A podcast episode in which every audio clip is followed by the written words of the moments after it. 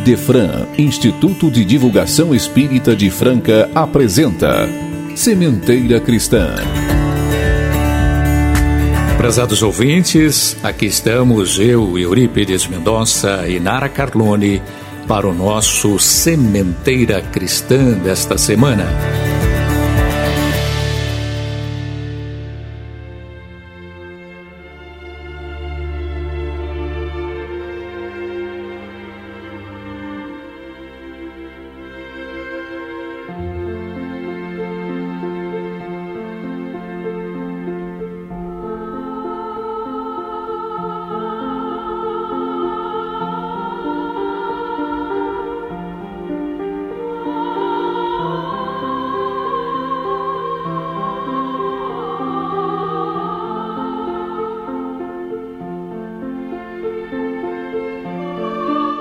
Bondoso Mestre Jesus, aqui nos encontramos sintonizados com Deus e com os bondosos Espíritos que nos auxiliam neste trabalho.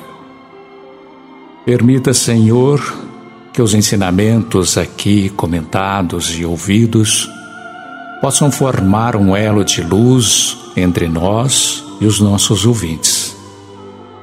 Rogamos que a luz dos teus ensinos possa proporcionar a todas as criaturas a compreensão da verdade e a conquista da paz interior. Que cada lar seja visitado pelas vibrações amorosas deste momento, oferecido a todos em seu nome e em nome do nosso Criador. Tenhamos todos um dia de muita paz e de muita luz. Que assim seja.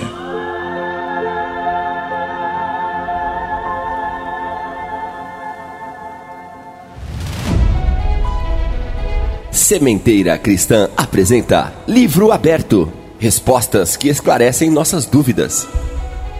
Na sessão Livro Aberto, hoje destacaremos duas perguntas por sua similaridade. De O Livro dos Espíritos, a questão 1003. Pergunta: A duração dos sofrimentos do culpado na vida futura é arbitrária ou subordinada a alguma lei? Resposta: Deus nunca age de maneira caprichosa e tudo no universo é regido por leis que revelam a sua sabedoria e a sua bondade. E a questão 1004. O que determina a duração dos sofrimentos do culpado? Resposta dada por São Luís: o tempo necessário ao seu melhoramento. O estado de sofrimento e de felicidade, sendo proporcionais ao grau de pureza do espírito, a duração e a natureza dos seus sofrimentos dependem do tempo que ele precisa para se melhorar. À medida que ele progride e que os seus sentimentos se depuram, seus sofrimentos diminuem e se modificam.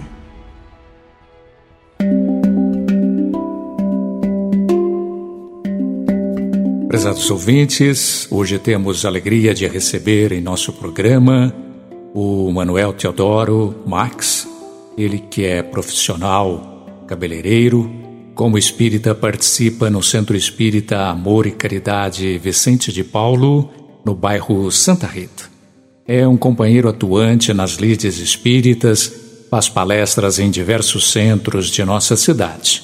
Enfim, é um estudioso da doutrina espírita e responderá questões sobre o Centro Espírita. Aliás, nós anunciamos no programa anterior. Olá, Max. É uma alegria recebê-lo aqui.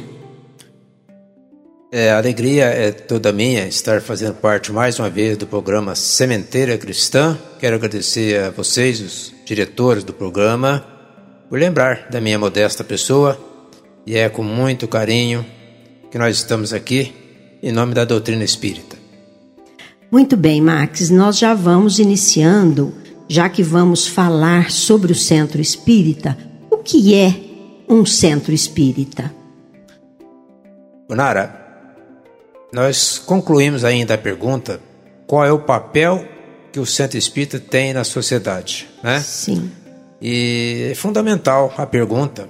E a resposta nós diremos o seguinte: o centro espírita é uma escola onde podemos aprender e ensinar.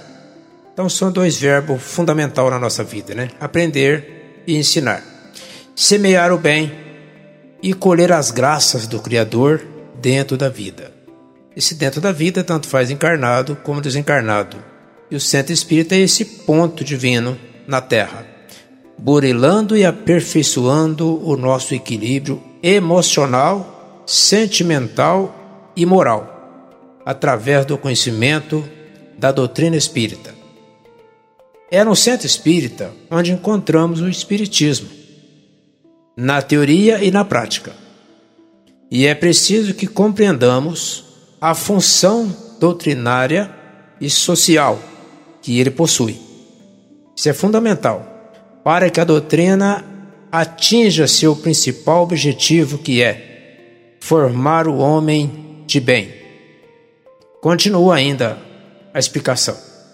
O Centro Espírita tem por objetivo promover o estudo, a difusão e a prática da doutrina espírita, atendendo às pessoas que, primeiro, buscam esclarecimento, orientação e amparo para seus problemas espirituais, que todos têm os seus, morais e materiais.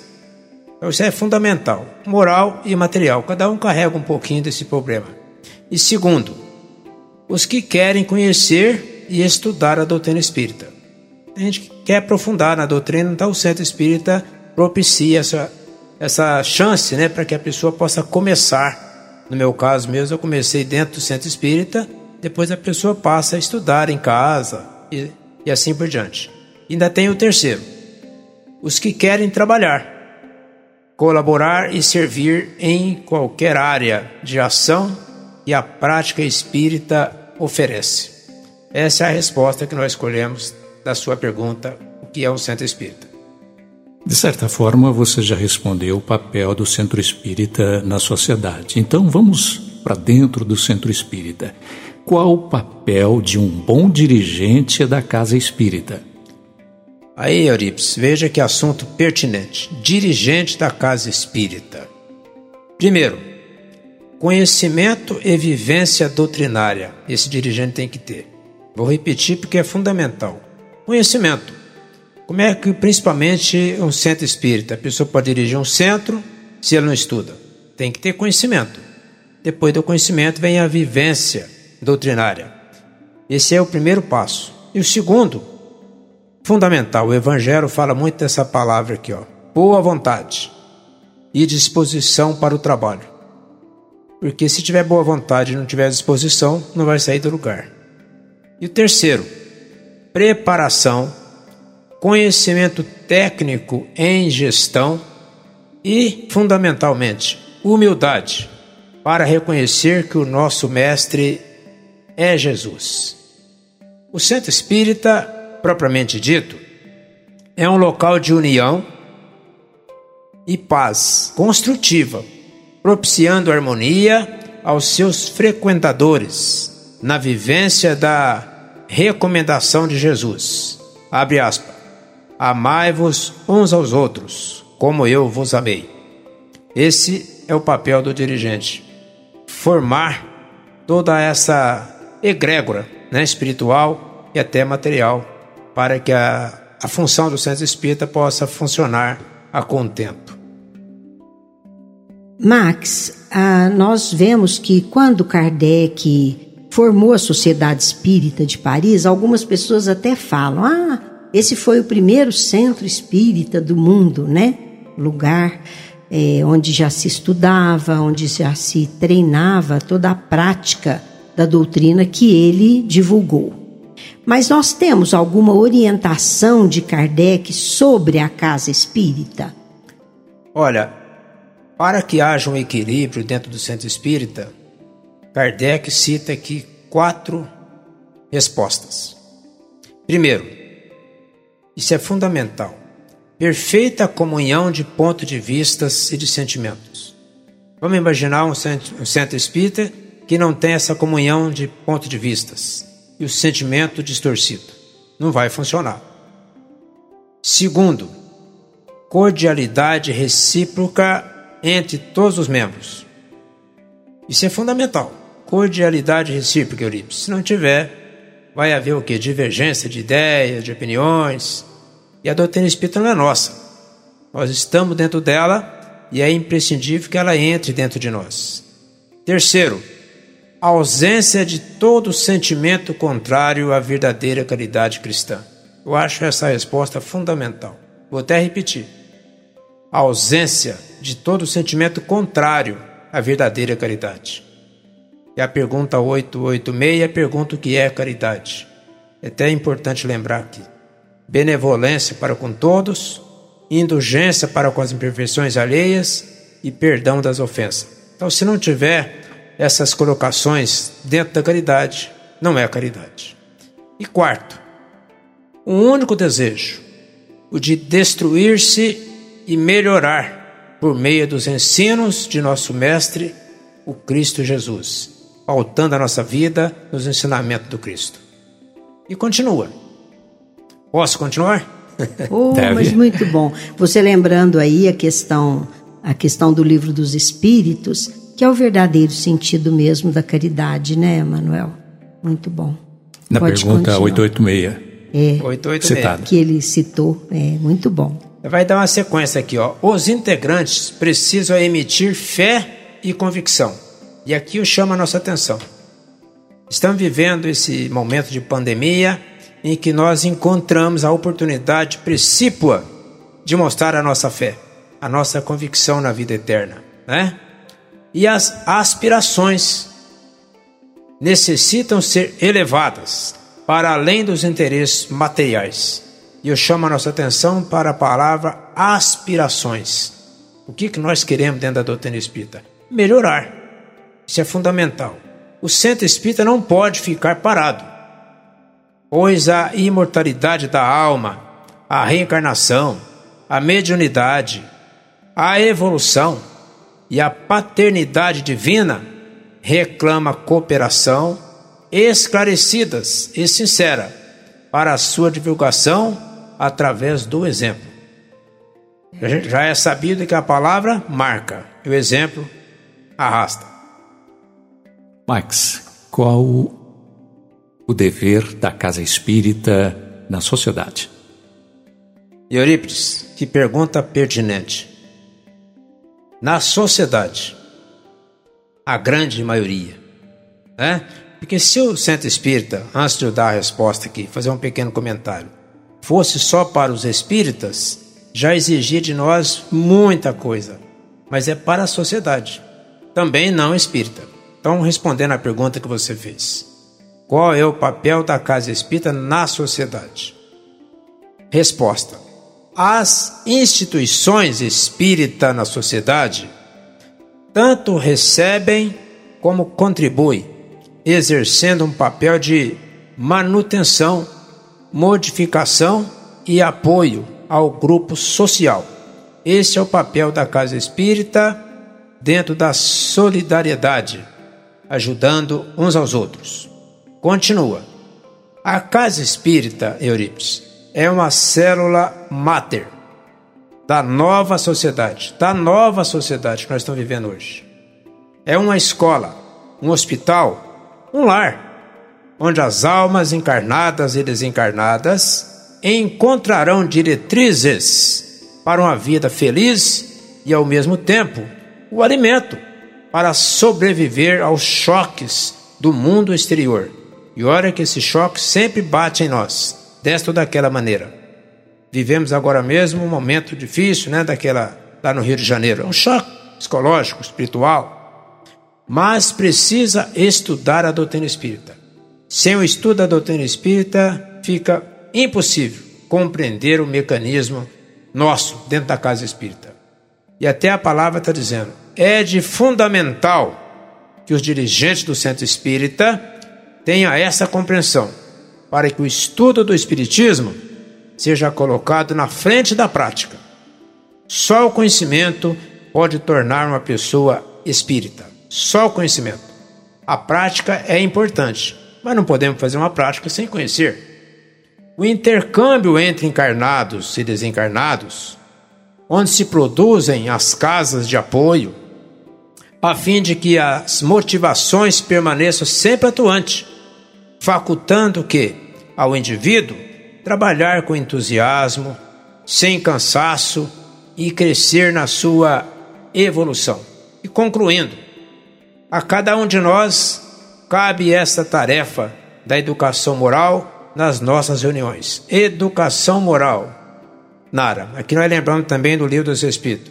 Pergunta 629. O que é moral? Regra de boa conduta. Distinção entre o bem e o mal. Isso é fundamental, o espírita está sempre trabalhando isso dentro dele. Por esta educação, conforme afirma Allan Kardec, mudará a sociedade. É, isso atinge todos na sociedade, né, Max? Porque não é só os espíritas. Vivemos nesse conjunto. E se você me permite mais, tem mais um, um trechozinho do Kardec. Sim, fique à vontade. É para discernir, discernir o que é, presta atenção nisso, espiritismo e o que não é espiritismo, para esclarecer a verdadeira da falsa prática espírita e o verdadeiro papel que cabe ao centro espírita desempenhar na regeneração moral e espiritual do indivíduo e da humanidade. Esse é o objetivo do estudo da doutrina espírita. Muito bom. E nós espíritas, agora pensando nisso, né? Qual é o nosso dever em relação à casa espírita ou às casas espíritas? O que, que você poderia nos dizer? Veja você que a pergunta agora já está dirigida para os espíritas, especificamente, certo. né? É, a ideia é essa. É, aos espíritas, Nara, que conhece a essência, a essência da terceira revelação, cabe-vos levar por toda parte os ensinos do reino de Deus. E eu chamo a atenção antes da sequência. Eurípides, quando fala de essência, está falando da profundidade, daquilo que é puro. E nós, espíritas, precisamos nos ater para essa essência da doutrina. Porque, infelizmente, tem muitas pessoas que às vezes participam 20 anos numa casa espírita e não se torna espírita, porque não estuda a essência. Né?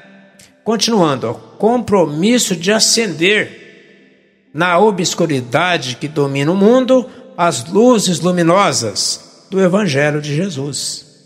O que é essas luzes? Sabedoria o conhecimento, a compreensão da reencarnação, da lei de causa e efeito, restaurado nos ensinamentos da consoladora doutrina espírita. Tem muitos que querem entrar na doutrina, sem deixar que a doutrina entre dentro deles. Isso aqui é sério.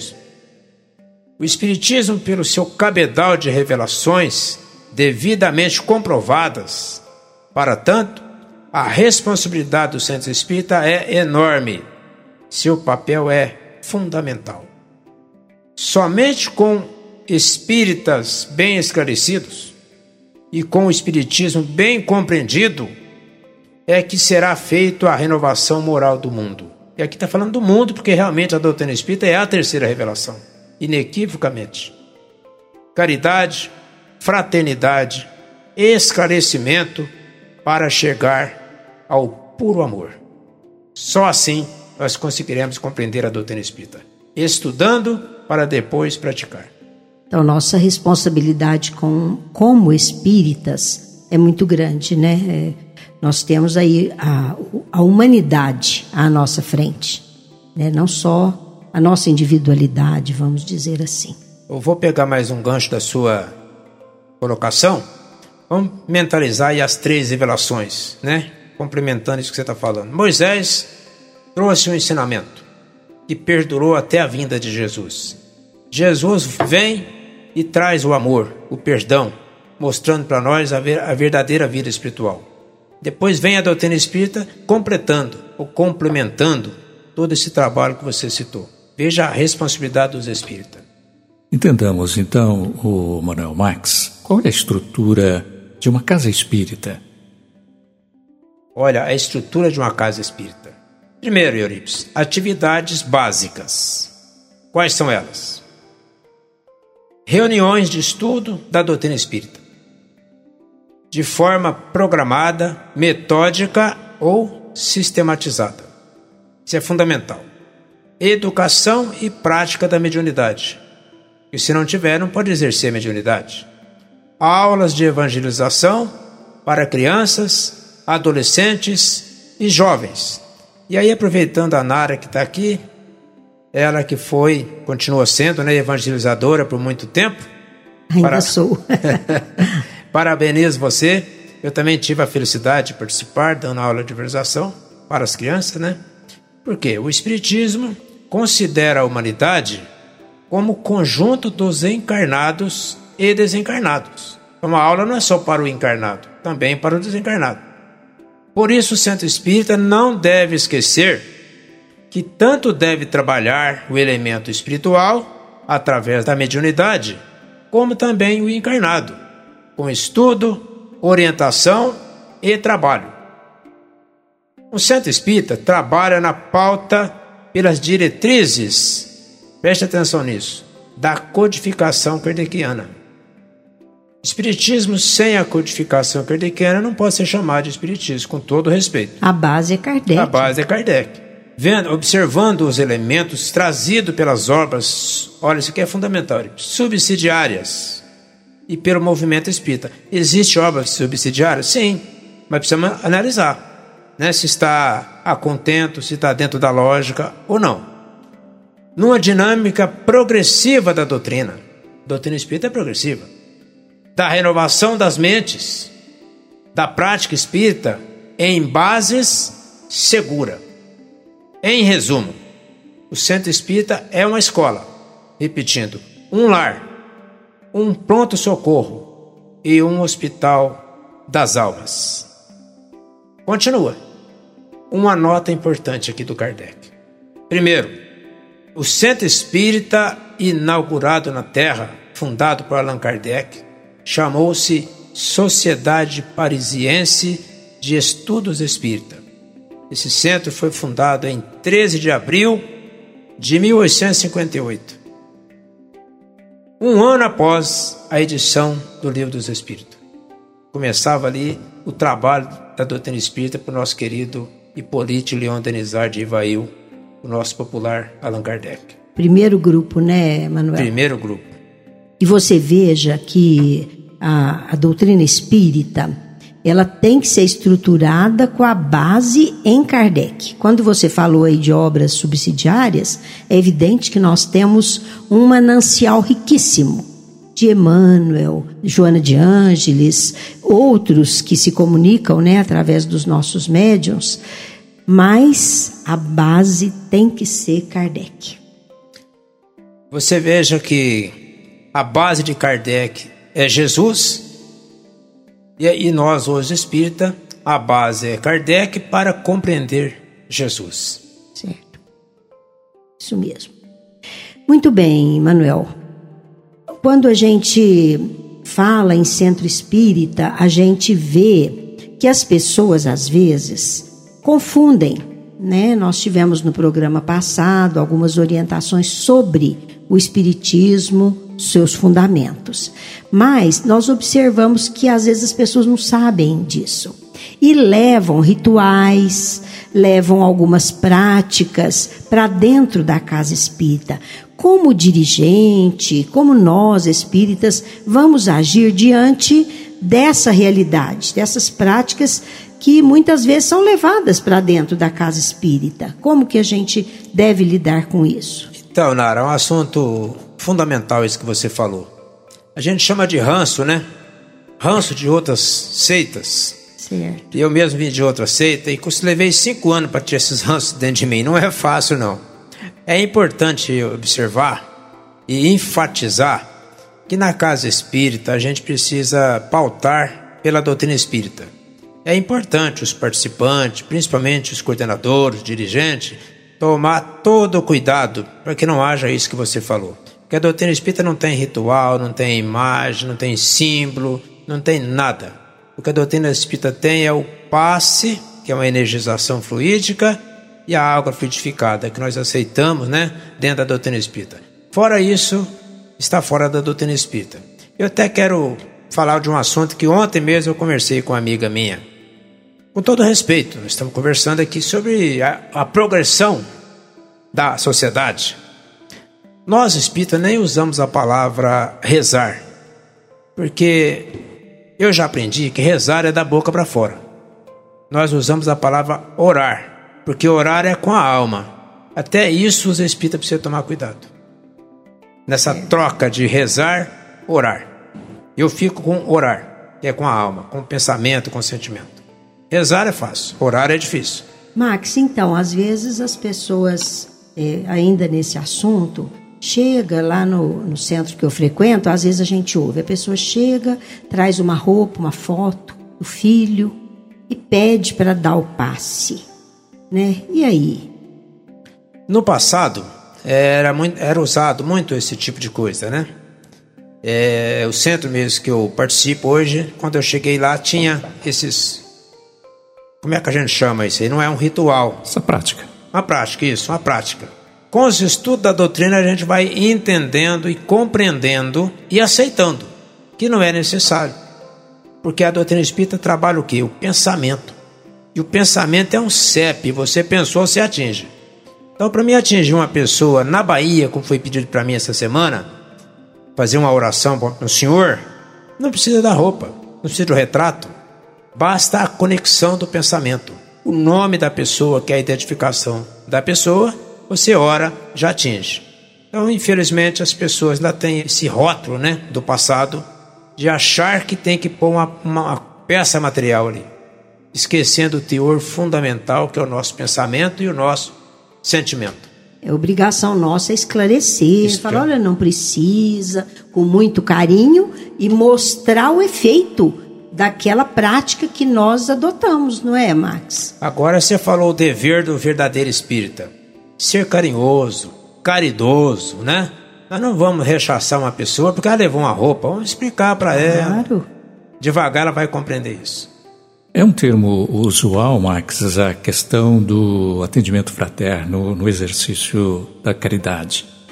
Qual a orientação que você traz aos nossos ouvintes com relação a como deve funcionar um atendimento fraterno na casa espírita? Eurípides, a caridade é outra pergunta pertinente, né? Tendo lido os Espíritos. Qual o verdadeiro sentido da verdadeira caridade? São três respostas, né? Benevolência, indulgência e perdão, nós já falamos aqui. Para como tratar uma pessoa que chega na, no centro, vamos dar um exemplo aí, pedindo uma ajuda financeira, que acontece muito com a gente. A caridade verdadeira, Eurípides, nós sabemos, né, dentro da doutrina espírita, que é ser benevolente. Então vamos tratar a pessoa da melhor maneira possível para que ela possa despertar, porque quem está carente ali muitas vezes não é o corpo, é o espírito. Por coincidência, hoje mesmo tocou a campainha na minha casa, uma pessoa pedindo ajuda, dinheiro mesmo. Ele vai lá no centro hoje, nós vamos te atender lá, da melhor maneira possível. Tomara que ele vá. Então, o que, que a gente pode fazer? Um abraço fraterno e ajudar também, se possível, né? Até com dinheiro, com alimento, mas a caridade maior é o sentimento que a pessoa leva. Acolher. Acolher, você falou a palavra certa. É. Trazer para dentro de nós e dentro da doutrina. Não precisa ser espírita, não precisa se tornar espírita. Isso é problema dele, né? Até queria lembrar para vocês aqui um fato interessante, é rapidinho. Chico Xavier estava quatro horas da, da manhã comendo um lanche depois da psicografia. Ele e mais dois companheiros. Chegou uma pessoa bêbada, já estava bêbado, pedindo dinheiro. O Chico não tinha. Pediu os dois. Ninguém deu dinheiro. Quando ele estava saindo, o Chico trocou no braço do companheiro e falou: Me arruma um dinheiro aí para mim. Tirou o dinheiro, deu pro Chico. O Chico deu pro bêbado. E o bêbado falou: oh, Deus te pague, e foi embora. Eu gosto muito dessa passagem porque elucida bastante isso que nós estamos falando. Dá dinheiro para pessoa bêbada, vai beber mais. Foi o que o companheiro falou pro Chico. Chico, mas você deu dinheiro para ele? Ele vai beber mais ainda. E o Chico falou isso que eu vou falar aqui. Falou: olha, meus amigos, se nós não dessemos dinheiro para ele, ele ia sair daqui nervoso, irritado, e esse nervosismo ia fazer mais mal para ele do que a cachaça que ele vai beber. Então deixa ele beber mais um pouquinho. Olha a visão de um espírito mais evoluído. Gente não, eu não pensava assim. Então, a gente, é isso que você acabou de falar, acolher. Isso não, o Chico não estava querendo dizer que está incentivando a pessoa a beber. Não é isso. Mas tirando dele aquele lado negativo espiritual. Isso sem considerar o ódio. A vibração negativa. Com certeza. Desta pessoa que não recebeu, né? Isso. Tem uma, uma citação também, falam que é do Chico, que ele fala assim: Eu cumpro a minha parte em acolher, auxiliar. Se ele usar mal, a responsabilidade vai ser dele. E isso é realmente um assunto que tem bastante assim controvérsia, então as estão Com alimentando o vício e tudo. As pessoas argumentam isso, né? E eu acho esse argumento vamos cumprir a nossa parte sem julgamentos, porque na própria fala sua, caridade é benevolência e indulgência. A indulgência é não julgar. Nós não podemos julgar o outro, não sabemos os problemas dos outros. Quem vai julgar é a lei divina. Aí a gente se satisfaz né, com essas respostas ou com essas colocações. Muito profundo. Mais alguma coisa assim sobre o atendimento fraterno, Max? Porque é uma, uma prática que foi adotada recentemente, tem alguns critérios, tem algumas formas mais eficientes. Você quer falar mais alguma coisa? O Naro, atendimento fraterno dentro da casa espírita, vamos falar dentro da casa espírita, que é o nosso caso, né? Ele é abrangente. Nós temos o tratamento do passe, né? Nós temos a corrente magnética que hoje está muito em pauta, a gente aplica lá na nossa casa, que é um envolvimento mais profundo ali com a pessoa. Então, esse atendimento fraterno é, é o que vai muitas vezes despertar na alma o que ela está mais precisando. Então, aí a gente enfatiza que esse atendimento fraterno ele é totalmente espiritual. E muitas vezes as pessoas preocupam com o lado material, que é fundamental também.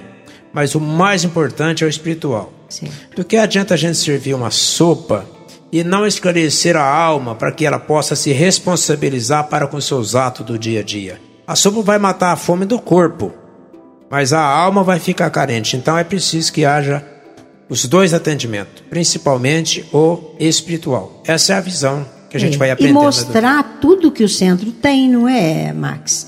O centro oferece um leque de, igual você falou, estudo, assistência, orientação. Até quero lembrar, quando você falou da evangelização, hoje nós já temos até evangelização de bebês. Olha, Olha que, que beleza, né? fantástico, né? Hein? A maioria das casas já tem, muitas casas já tem, né?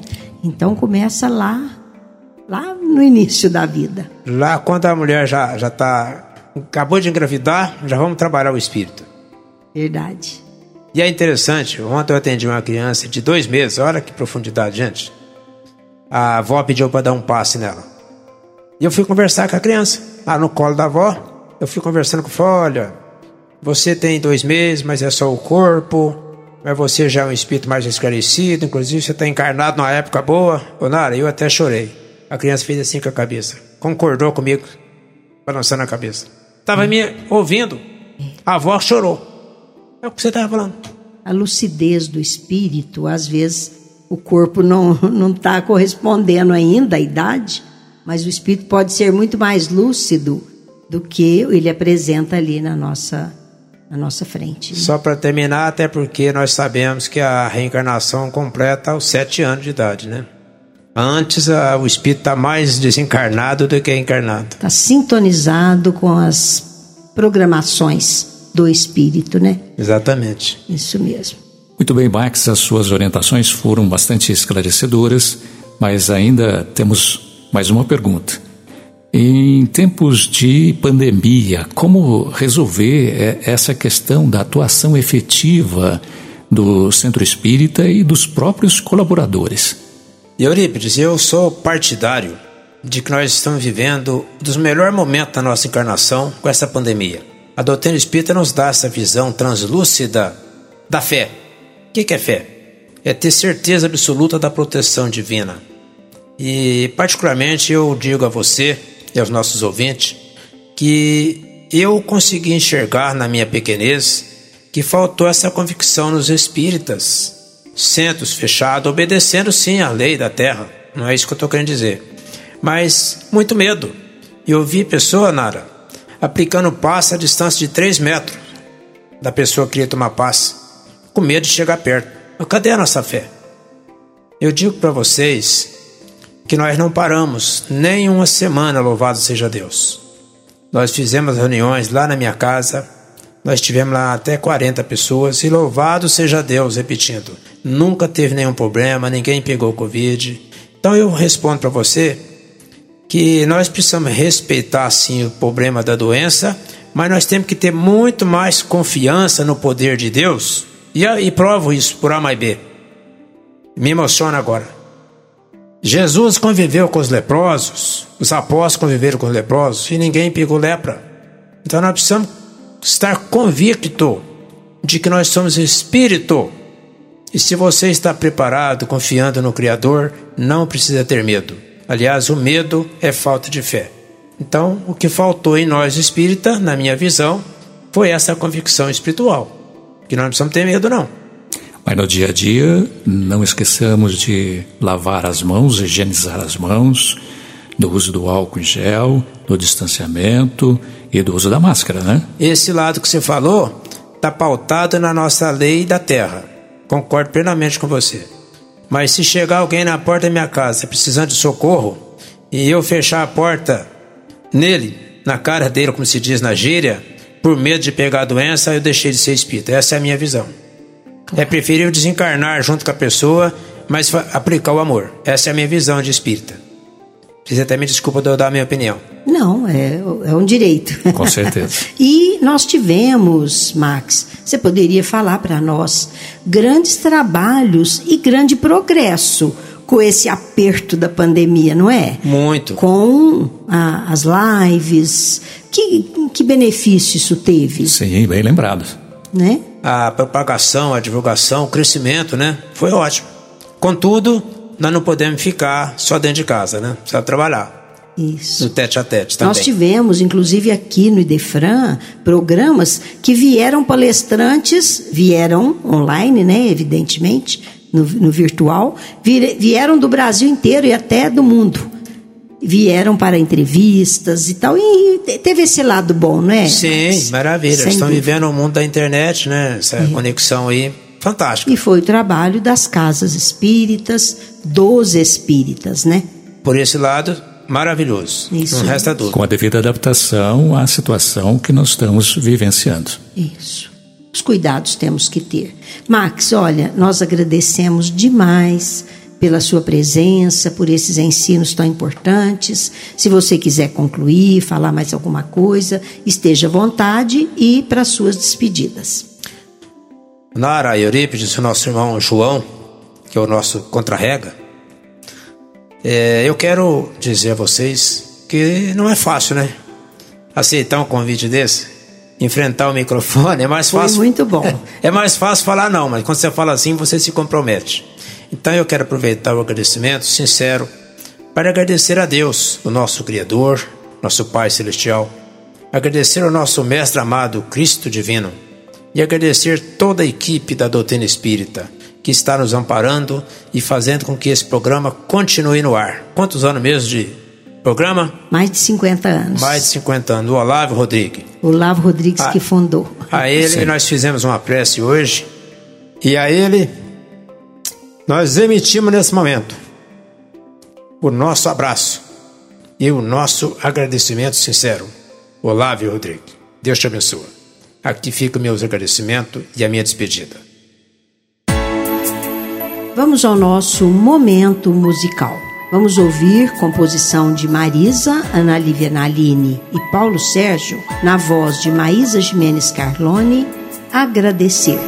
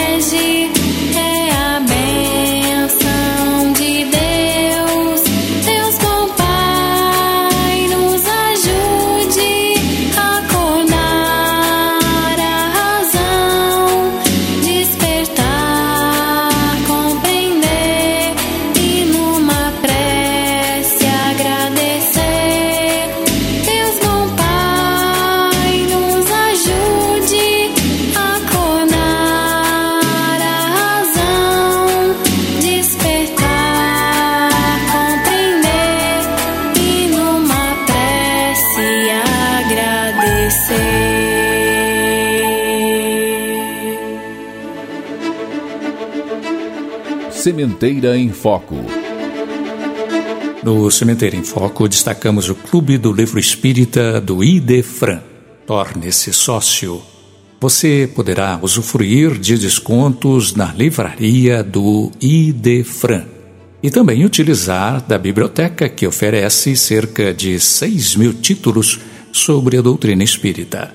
O Clube do Livro Espírita do Idefran oferece opções entre estudo, história, romance, livros de mensagens, livros infantis, tudo para você adquirir por um preço muitíssimo barato. Torne-se associado. Clube do Livro Espírita do Idefran. CHB e Defran Telemensagens. Utilize deste recurso e ouça mensagens de reconforto, paz e fé.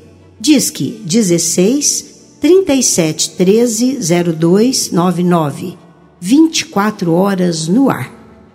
Hoje faremos um destaque especial para o culto de assistência espírita Alberto Ferrante. Patronos Alberto Ferrante e Ana Silva Ferrante, vó Nenê. Alberto Ferrante nasceu em Franca em 15 de novembro de 1901. Sua vocação era a pintura.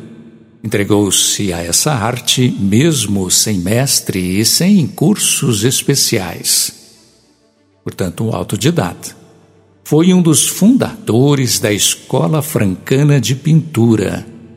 Deixou inúmeros quadros Dedicou-se a paisagens, natureza morta, retratos, murais, decorações em residências e pinturas sacras. Sua arte está presente na pintura de diversas igrejas católicas da região. Em 1920, casou-se com Ana Silva Ferrante, vó Nenê. O casal teve oito filhos: Ruth, Édera, Alberto, Diógenes, Maria Emília, Lourdes, Elsa e Terezinha. Com o despertar da mediunidade em sua família, senhor Alberto conheceu o Espiritismo e tornou-se espírita desde então. Senhor Alberto Ferrante desencarnou em 1952. E como surgiu o trabalho da sopa? O filho do senhor Alberto Ferrante, o Albertinho Ferrante Filho e a dona Nenê, sua mãe, conheceram Chico Xavier em Pedro Leopoldo, em Minas Gerais. Conheceram também o trabalho de servir sopa aos necessitados, feito por José Paulo Virgílio, naquela cidade, em 1957. Chico apresentou o Albertinho ao Zé Paulo, dizendo que iria conhecer um amigo que jamais esqueceria. A partir daí, Dona Nenê e os filhos começaram a servir sopa em sua casa, a Rua Afonso Pena, 486. Isso foi em 1957. Em 1975, a sopa passou a ser servida na sede do culto, hoje Centro Espírita Alberto Ferrante, eles chamavam culto espírita ali, que é situado o centro à Rua Oswaldo Cruz, número 1811, no Jardim Boa Esperança. E isso foi até 1980, porque passou todo esse trabalho para a Casa da Prece.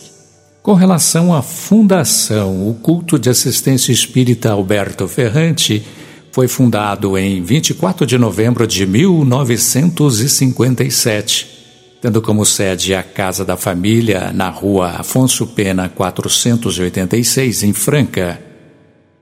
Já com relação aos objetivos, conforme o artigo 1 de seus estatutos, seu principal objetivo é a prática da caridade bem como o estudo e a prática do Espiritismo, de acordo com a codificação de Allan Kardec e obras espíritas subsequentes surgidas com o desenvolvimento natural da doutrina espírita.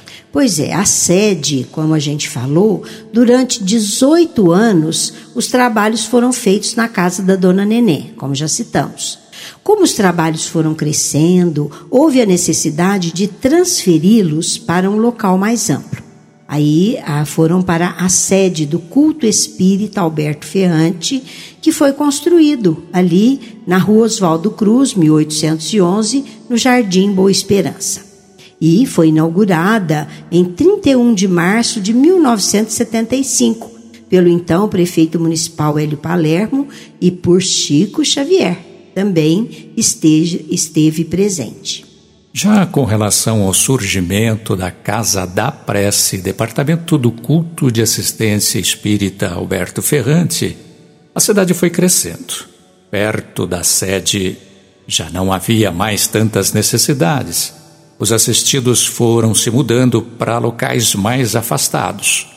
Alberto Ferrante Filho, em visita a Chico Xavier, comentou a situação e o Chico recomendou a construção de um barracão em bairro afastado para realizar assistência espiritual e material aos irmãos verdadeiramente mais necessitados.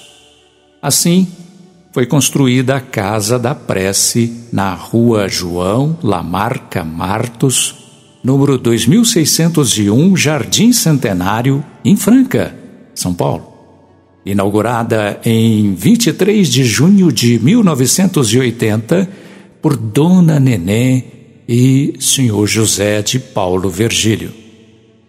São inúmeras as atividades do culto de assistência espírita Alberto Ferrante. Na rua Oswaldo Cruz, 1811, nós temos reuniões mediúnicas privativas, diz o diretor. COEM, Centro de Orientação e Educação Mediúnica, estudo sistematizado da doutrina espírita. Ele afirma que com a pandemia está sendo estudado o livro dos espíritos com o recurso virtual. Tem também o grupo de trabalho com confecção de roupas infantis. Já na Casa da Prece, a rua João Lamarca Martos, 2601, Jardim Centenário, as atividades se desdobram da seguinte maneira: estudos e, em seguida, visitas com passes aos lares de pessoas enfermas. De segunda a sexta-feira, sopa servida diariamente a cerca de 300 pessoas. Reuniões com aplicação de passes, cursos para gestantes, reuniões privativas, passes e tratamentos é, atividades de evangelização e também com relação ao momento que nós estamos vivenciando com a pandemia, as atividades e reuniões foram suspensas e substituídas por reuniões é, virtuais. Este é um pequeno resumo desta tão querida Casa Espírita de Franca. Culto de Assistência Espírita Alberto Ferrante e Casa da Prece. Correio do Além. Os espíritos falam conosco. Hoje, no Correio do Além, teremos mensagem com a interpretação de Cristiane Gonçalves Neves Peroni. Mensagem anônima contida no livro Depoimentos Vivos de Divaldo Pereira Franco. Sou uma náufraga recolhida por mãos misericordiosas. Somente a pouco e pouco dou-me conta da situação em que me encontro. Fugi da ilusão que supunha a realidade e encontrei-me na realidade que acreditava não passasse de ilusão. Saí da vida procurando a morte e a morte me surpreendeu com uma vida que não cessa. Desejei destruir o corpo e o carrego esfacelado como carga em apodrecimento sem fim. Lembro-me das razões da minha desgraça. Acabava a guerra de 1945 e se aguardava a chegada dos pracinhas brasileiros em expectativas e júbilos. Repassei os fatos, minha cabeça estourava. O homem a quem eu amava e que jurou amar-me abandonou-me, sabendo-me grávida e descobrindo-se pai, descartou-me, dizendo que era meu o problema Constatava que tivemos momentos agradáveis, nada mais. Não podia prender a sua vida à minha. Éramos diferentes. Tudo estava, pois, acabado.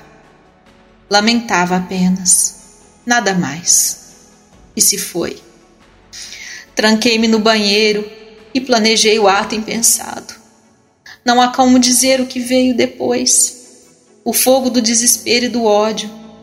Então pensei na vergonha sobre mim e sobre minha mãe, que tudo fazia pela minha felicidade. Parecia-me o suicídio a única solução. Era grave demais o meu erro e descomunal a minha dor. Acabar com tudo e libertar-me de tudo, pensava desvairada. Ingeri então o tóxico. Foi repentino e, no entanto, dura uma eternidade. Aguardei o sono que jamais chegou, o esquecimento e o fim que nunca me alcançaram. Passados os primeiros momentos, experimentei a ação do veneno e quis gritar. As dores eram insuportáveis. Tomei consciência do que havia feito e quis retroceder. Tarde demais.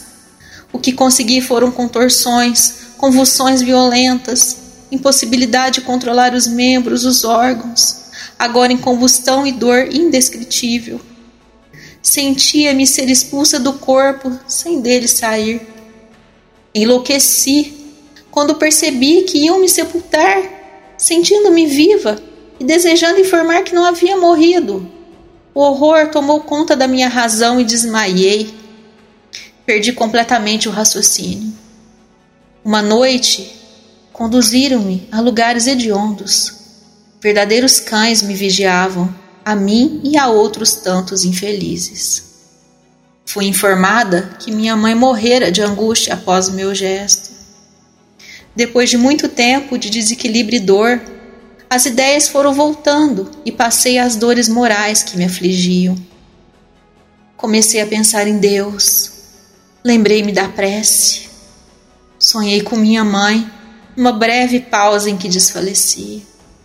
Depois, me senti libertar.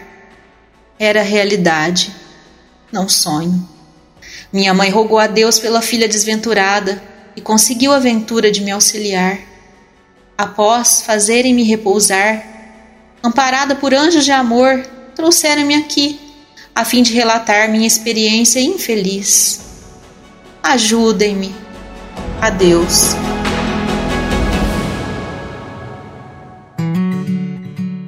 Sementeira Responde. Esta sessão é dedicada a questionamentos de ouvintes. Participe! Rádio Idefran, arroba idefran.com.br No Sementeira Responde, hoje vamos atender a nossa ouvinte, Dona Honória, frequentadora do Grupo Espírita Luz e Amor de Franca, que perguntou à equipe do Idefran.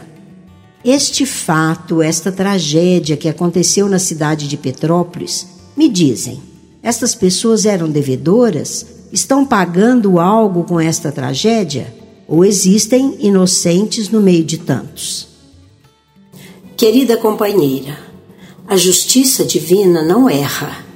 Tudo acontece conforme uma lei sábia e justa. Além disso, Deus está no comando de todos os acontecimentos. E Deus não castiga nunca, oferece novas oportunidades de aprendizado. Considerando isto, podemos afirmar que estas pessoas, evidentemente, eram comprometidas com a lei. Estão passando por sofrimentos porque haviam, em outra ocasião, desprezado os ensinos que levam ao bem e ao amor. Podemos encontrar também entre elas pessoas que pediram provas de dor a fim de darem um passo à frente na sua evolução espiritual. Estas vítimas terão, noutra existência, uma larga compensação para os seus sofrimentos se souberem bem suportá-los sem murmurar. Além disso, devemos aprender a apreciar nesses flagelos os resultados. Os prejuízos que causam promovem um progresso mais rápido, onde as pessoas chegarão mais rapidamente a uma ordem melhor de aprendizado. Outro ponto a ser considerado é que muitos desses flagelos destruidores são consequência da imprevidência do homem, que faz mau uso das possibilidades colocadas à sua mão. Quanto a nós, que vemos tanto sofrimento diante destas tragédias, estamos tendo a oportunidade de não julgar se são devedores ou não. Cabe à justiça divina cumprir este papel. A nós cabe desenvolvermos por nossa vez os sentimentos de compaixão, de fraternidade diante de tanto sofrimento e podemos auxiliar utilizando da oração, do socorro material como forma de auxílio a tantos irmãos em sofrimento.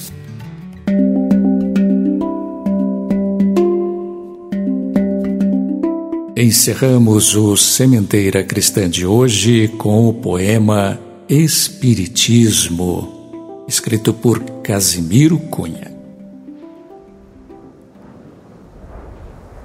Espiritismo é uma luz gloriosa, divina e forte que clareia toda a vida e ilumina além da morte.